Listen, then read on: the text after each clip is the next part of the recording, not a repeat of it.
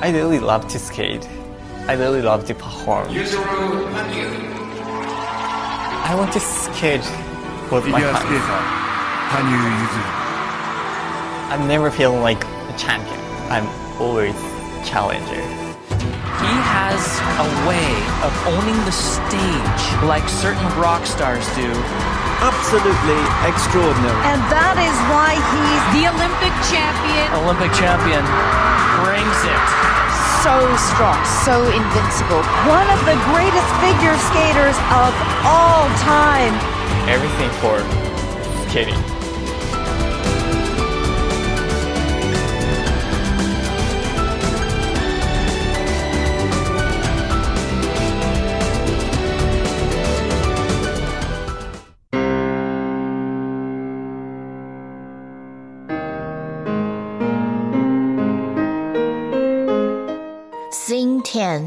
与不期而遇的病痛战斗，二零一四至二零一五年赛季前半段。二零一四年六月，二零一五年八月的采访。羽生结弦再次鼓起干劲儿，重振精神，迎来了二零一四至二零一五年赛季。六月时，羽生已然完成了两个节目的大致框架。短节目是肖邦的第一钢琴叙事曲，编舞由杰弗瑞·布特尔负责。这个节目特别辛苦，最开始比较舒缓，但最后越来越激昂。我想在节目后半部分加入后外点冰四周跳，首先跳一个三周半跳，接着是两个旋转，后外点冰四周跳，勾手三周跳加后外点冰三周跳。这样一来，衔接难度会非常高。开始是压步滑行，最后加入一些衔接，所以必须比平时更注意压步的扶腿等动作，保证每个动作漂亮的完成。以前我滑过的古典乐、芭蕾音乐有《火鸟》、帕格尼尼主题狂想曲等，但第一钢琴叙事曲只有钢琴一种乐器，所以在表演上要更谨慎些才行。自由滑是歌剧《魅影》，我表演的是《魅影》。我很久以前就非常想滑歌剧《魅影》的节目了，这是花样滑冰界的经典曲目。一直以来，我看到那么多人都在使用它，自己也想着，我要是能滑这个节目就好了。我上中学的时候，在音乐课上看过电影版歌剧《魅影》的录像，它让我再一次燃起想要滑这个节目的念头。从初中二年级开始，此后的五六年里，我一直有这个念头。歌剧《魅影》这套节目，陈伟群和高桥大辅都曾表演过，此外还有很多选手表演过，所以我想把它打造成完美的节目。如果想要饰演魅影的话，我希望能在我具备那个实力的时候去表演。即使现在，我觉得自己还是得再增强些实力才行。但如果要演，眼下也许正合适。关于编舞，我同布莱恩教练和鲍尔恩教练已经商量过了，最后决定由鲍尔恩教练来编舞。这个节目特别难，光是看鲍尔恩教练给其他选手编排的短节目，就觉得难度惊人。自由滑就更不必说了，全是转体和步伐，一直得不停地做动作。但毕竟是我喜欢的曲子，得抓紧时间增强体力了。往好处想，就当做增强体力好了。赛季首战原计划是十月中旬的芬兰杯，但因为腰疼，羽生不得不缺席比赛。受此影响，他在中国杯的调整上也多少出现了点偏差。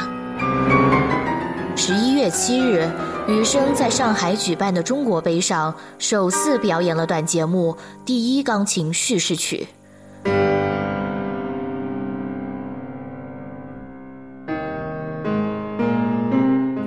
身穿腰部以上由蓝到白渲染的比赛服，余生闭上眼睛，缓慢转动头部，开始滑行，由大一字进入三周半跳。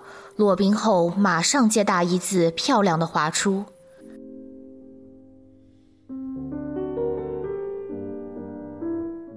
但节目后半部分的后外点冰四周跳跳成了三周跳，勾手三周跳也有些慌乱，未能接上后面的连跳，最终以八十二点九五分排名第二。短节目我感觉搞砸了，目前为止还没有人挑战过在短节目后半加入四周跳的构成，而我体会到了挑战这一构成的难度。那时相比短节目，自由滑练习的更多，更有自信，所以我想着自由滑已经没问题了。我会在自由滑后半部分跳出四周跳，让大家看到我的进步，就很安心的去睡觉了。接下来，十一月八日，自由滑第二组的六分钟练习时，发生了一件事。選手という立場から見て。ああ危ないあぶつかったぶつかりました今 Um, you are live with us here in the uh, Shanghai Oriental Sports Center. We've just had a massive crash on the ice between the two men during the warm up here. 在刚刚结束第一组比赛之后，第二组赛前热身的六位选手热身过程当中，中国选手严寒和日本队的羽生结弦发生了相撞。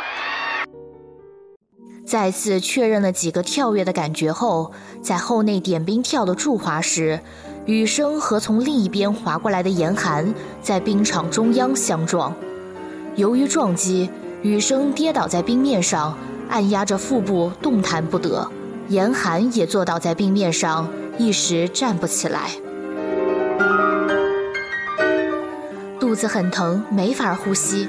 大家估计都担心我是不是脑震荡失去意识了，怎么站不起来了？那是因为胸口砸在冰面上，就像是胸腹部挨了一拳，所以一开始肚子疼到无法呼吸，这才一时站不起来的。等站起来才发现下颌很疼，还出血了。那时脑子一片混乱，自己也不知道到底哪里痛了。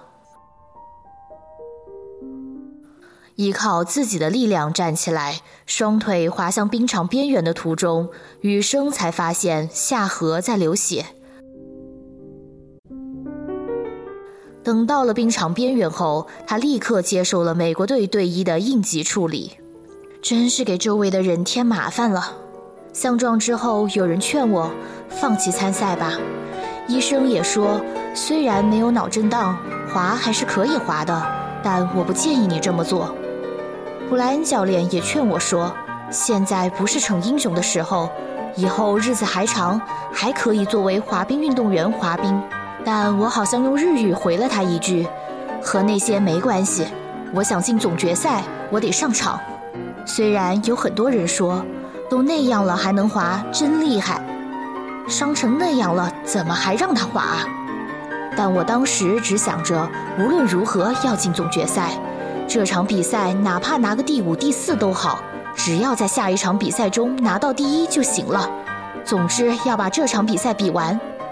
我曾想着要打进总决赛，实现两连冠，集齐三大赛事两连冠。不过即使现在想来，都不由得觉得那时候居然能滑到那种地步啊！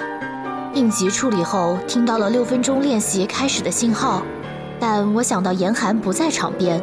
当时特别想跟他道完歉再上场，所以跑到了严寒那边对他说：“实在不好意思，我先上场比赛了。”然后才走向冰场。就这样，羽生结弦头上缠着绷带，下颌贴着止血胶布，再次出现在了众人面前。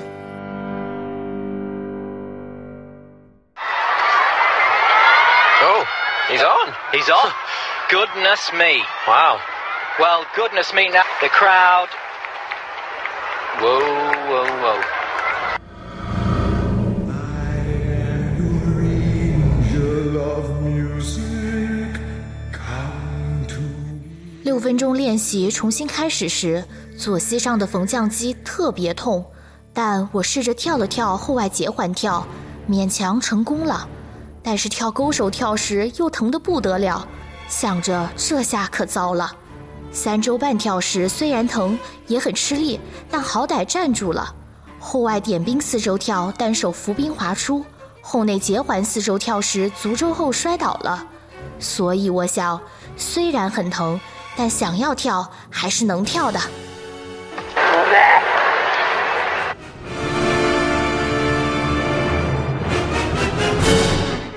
话虽如此，在不累的状态下跳后外点冰跳，尚且只能达到那样的水平，何况是节目的后半部分。所以我想，后半部分的后外点冰四周跳是不可能了。作为代替，该怎么办呢？就在这个时候，我马上想到了勾手跳，跳两次勾手跳。我本来没有这样的想法，但搞到最后才发现，原来只要恢复到上个赛季的构成就好了啊。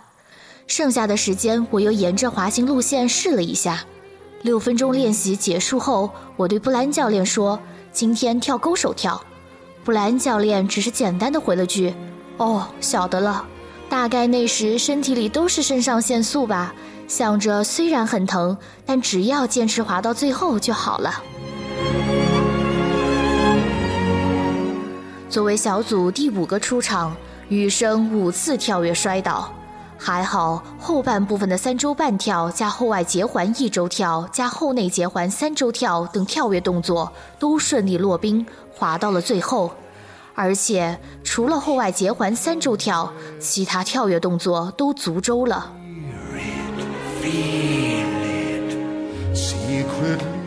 自由滑节目中，他以一百五十四点六零分暂列第一。羽生对这样的得分又惊又喜。然后又因为从极度紧张中解脱出来的安心感和会场上的热烈欢呼，不由得流下了眼泪。最终，羽生以总分二百三十七点五五分排名第二。这是男单历史上最悲壮的一场比赛。And my call was that he doesn't skate, but my words. Well done, young man. Well done. Five falls in that routine, but no submission. 我转花样滑冰大概都有十二年，我第一次看到运动员头缠着绷带上场，所以当时给我的感觉特别的震撼。所以我当时就认为羽生结弦他能够在奥运会上获得冠军不是没有理由的。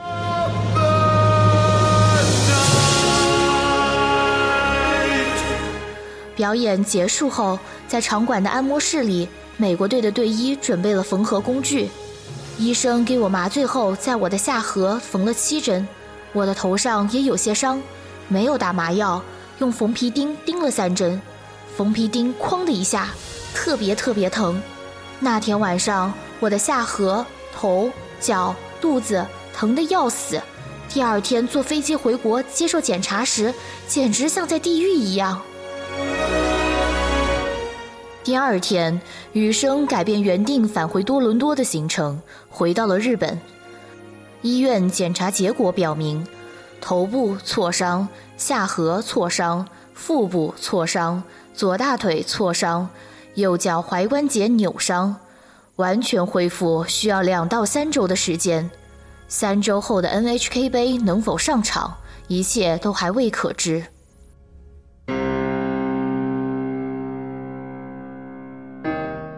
中国杯后，我听取了很多人的意见，结果本来说一周能消解的疼痛，过了一周也不见好，大概有十天不能行走，所以一稍微能走几步我就上冰了，开始滑才感觉疼得不得了，想着 NHK 杯肯定不能参加了。即使如此，羽生还是想上场比赛。中国杯时，大家尊重了羽生想要进总决赛的意愿，让他得以继续参加比赛。羽生并不想白费这番努力，直到最后进入 NHK 杯会场，羽生才做出决断。赛前练习时站上冰面，试着滑了滑，感觉很接近平时状态了，这才做了决定。因为是在几乎没怎么上过冰的情况下比赛，所以不管是短节目还是自由滑，都不得不在原先计划的构成上做出修改。短节目把后外点冰四周跳移到节目前半部分，自由滑则将后半部分的后外点冰四周跳加后外点冰两周跳改为勾手三周跳加后外点冰两周跳，这和中国杯时临时做出的修改一模一样。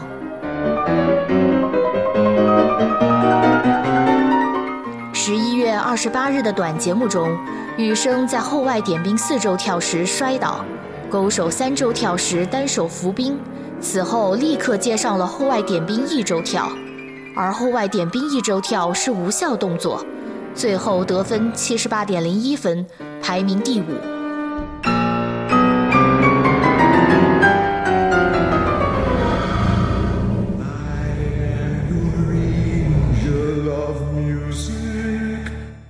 第二天的自由滑歌剧魅影中，羽生身着淡蓝、金色、黑色修饰的白底新比赛服登场。尽管开头的后内结环四周跳改为两周，接着后外点冰四周跳改为三周后也摔倒了，但此后的表演却张力十足，以一百五十一点七九分位列第三。最终，羽生以总分二百二十九点八零分获得第四名。与领奖台失之交臂。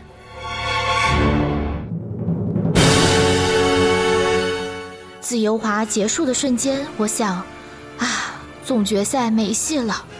在更衣室，我满脑子一直想着，啊，完了，中国杯那么拼命，到底是为了什么？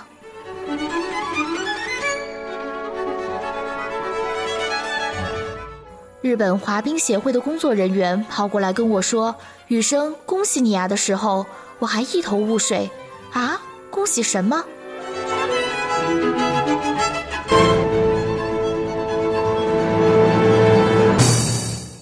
确定拿到总决赛资格时，虽然一瞬间喜悦涌上心头，但我还是很懊悔，自由滑滑成那样。村上大介站在领奖台中央。我想着一定要为他鼓掌，我从心底为他高兴。但军之带奏响的一瞬间，我还是很懊悔。那时我想的是，总决赛上一定要让军之带为我奏响。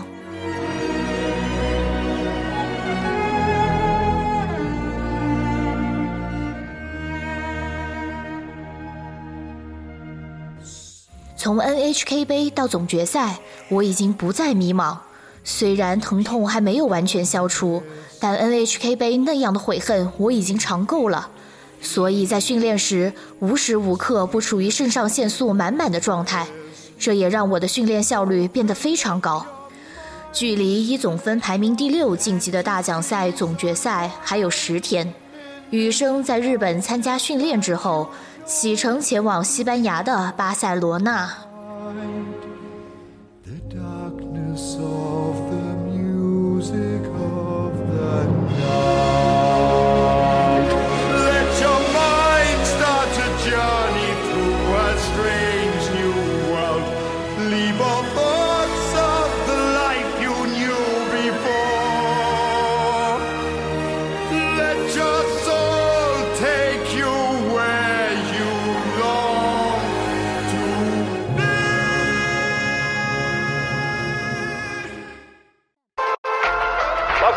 Special holiday edition of Sports Weekend. Today, a first for figure skating. The Grand Prix final comes to Barcelona.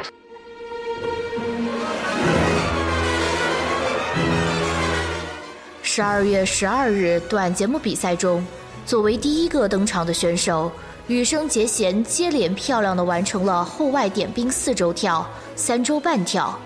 虽然在勾手三周跳加后外点冰三周跳时摔倒了，但最终还是以九十四点零八分排名第一。第二天的自由滑比赛上，羽生以起跳瞬间就是这样的感觉，顺利的跳出后内结环四周跳后，接着是与歌剧魅影有力的旋律完美结合的后外点冰四周跳，还有强有力的两个三周半跳连跳。羽生全都顺利完成了，虽然最后一个勾手三周跳摔倒了，但他浑身充满情感的饱满表演完全掩盖了摔倒的事实。这场以倾尽全力的表情结束的自由滑，以一百九十四点零八分排名第一，最终，羽生以总分二百八十八点一六分实现了大奖赛总决赛两连冠。不管是短节目还是自由滑，多亏了训练的成果。短节目虽然是第一个上场，但这也让我保持了适度的紧张感。我还蛮喜欢第一个上场，从小我就擅长第一个上场比赛。一边回忆着迄今为止花滑生涯中的种种经历，一边滑冰，真是太畅快了。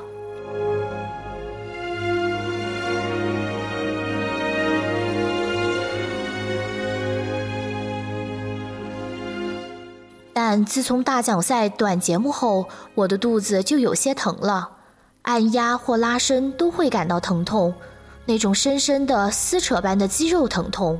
我想，是不是肌肉组织出了问题啊？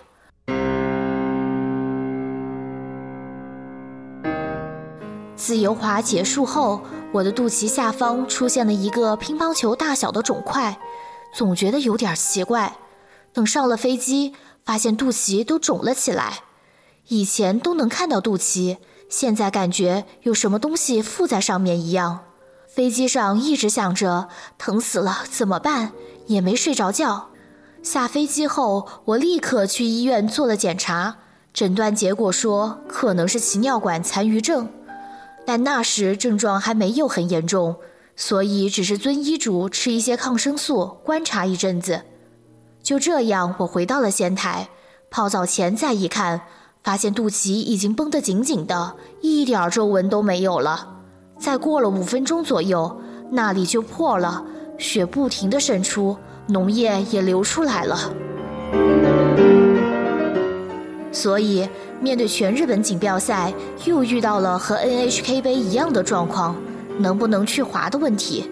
去了医院，医生跟我说必须手术，但因为我还有全日本锦标赛的比赛，不能马上做手术。我想着可以忍就忍一忍，坚持到全日本锦标赛。我也没有和周围人说起尿管残余症的事，本来比赛也和这些无关，我就是想去全日本锦标赛。但话虽如此，弯腰和后仰还是很疼。这种状态下，我想着至少把能做的做出来，也试着做了下腰抱步，完全下不了腰。其实我也打算做贝尔曼的，但旋转开始时似乎卡在了冰槽里。只能临时做 A 字形，虽然伤口上贴了纱布，但还是不停出血，每次衣服上都会沾上血迹。为了不粘在比赛服上，我在纱布上又贴了固定关节用的纱布，纱布也会蹭到伤口，真的蛮疼的。胎儿期连接膀胱和肚脐的脐尿管残留在腹部，引起了化脓。雨生的脐尿管残留症已经很严重了，但他身边知道这件事的只有寥寥几人。十二月二十六日，全日本锦标赛在长野开幕。短节目中，雨生的表演虽然与第一钢琴叙事曲的旋律完美契合，但这个赛季频频失误的勾手三周跳再次出现失误。导致第二个跳跃中，他改做了双手上举的后外点冰两周跳，最后以九十四点三六分排名第一。第二天的自由滑中，开场的后内结环四周跳摔倒后，他漂亮的完成了后外点冰四周跳，以一百九十二点五零分自由滑排名第一。最终，他以总分二百八十六点八六分实现了全日本锦标赛三连冠。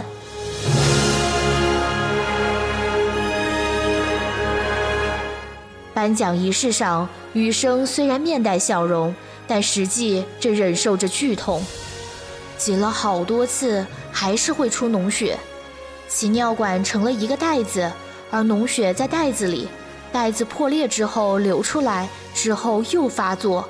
似乎一直这样恶性循环。我想着全日本锦标赛结束之后立刻进行手术。医生说，如果不这样做，就赶不上世锦赛，因为手术后两个月不能活动。接受检查后，羽生在十二月三十日做了手术。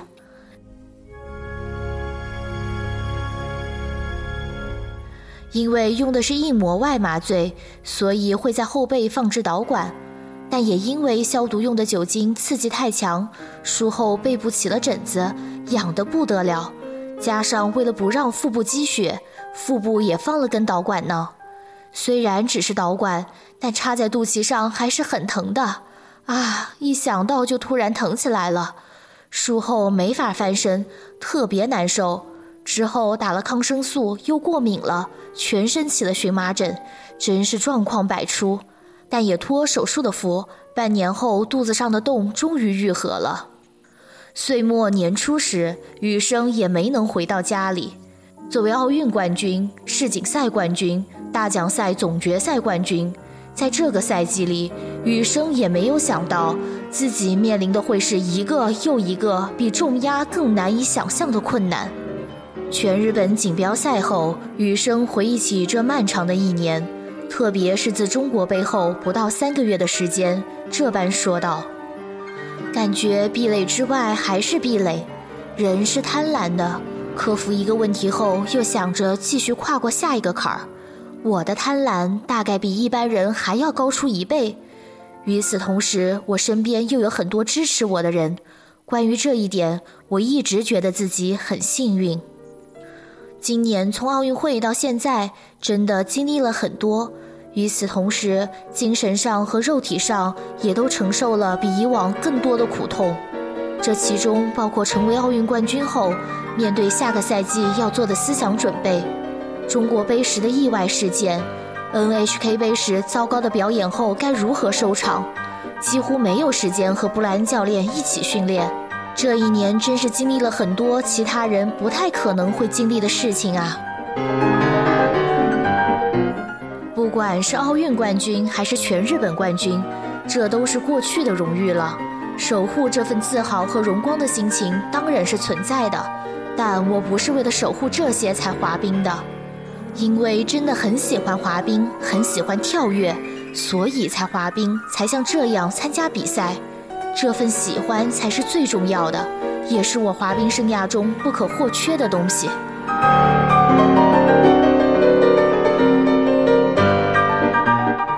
中国杯发生意外时，进入六分钟练习前，我也完全没想过要哭。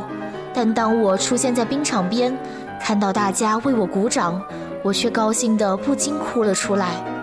那种感觉，我到现在还记得。虽然和兴趣有些不同，但我只是在做自己喜欢的事，却有那么多人让我心无旁骛地做自己喜欢的事，有那么多人从心底支持我做自己喜欢的事，我真的是很幸运啊。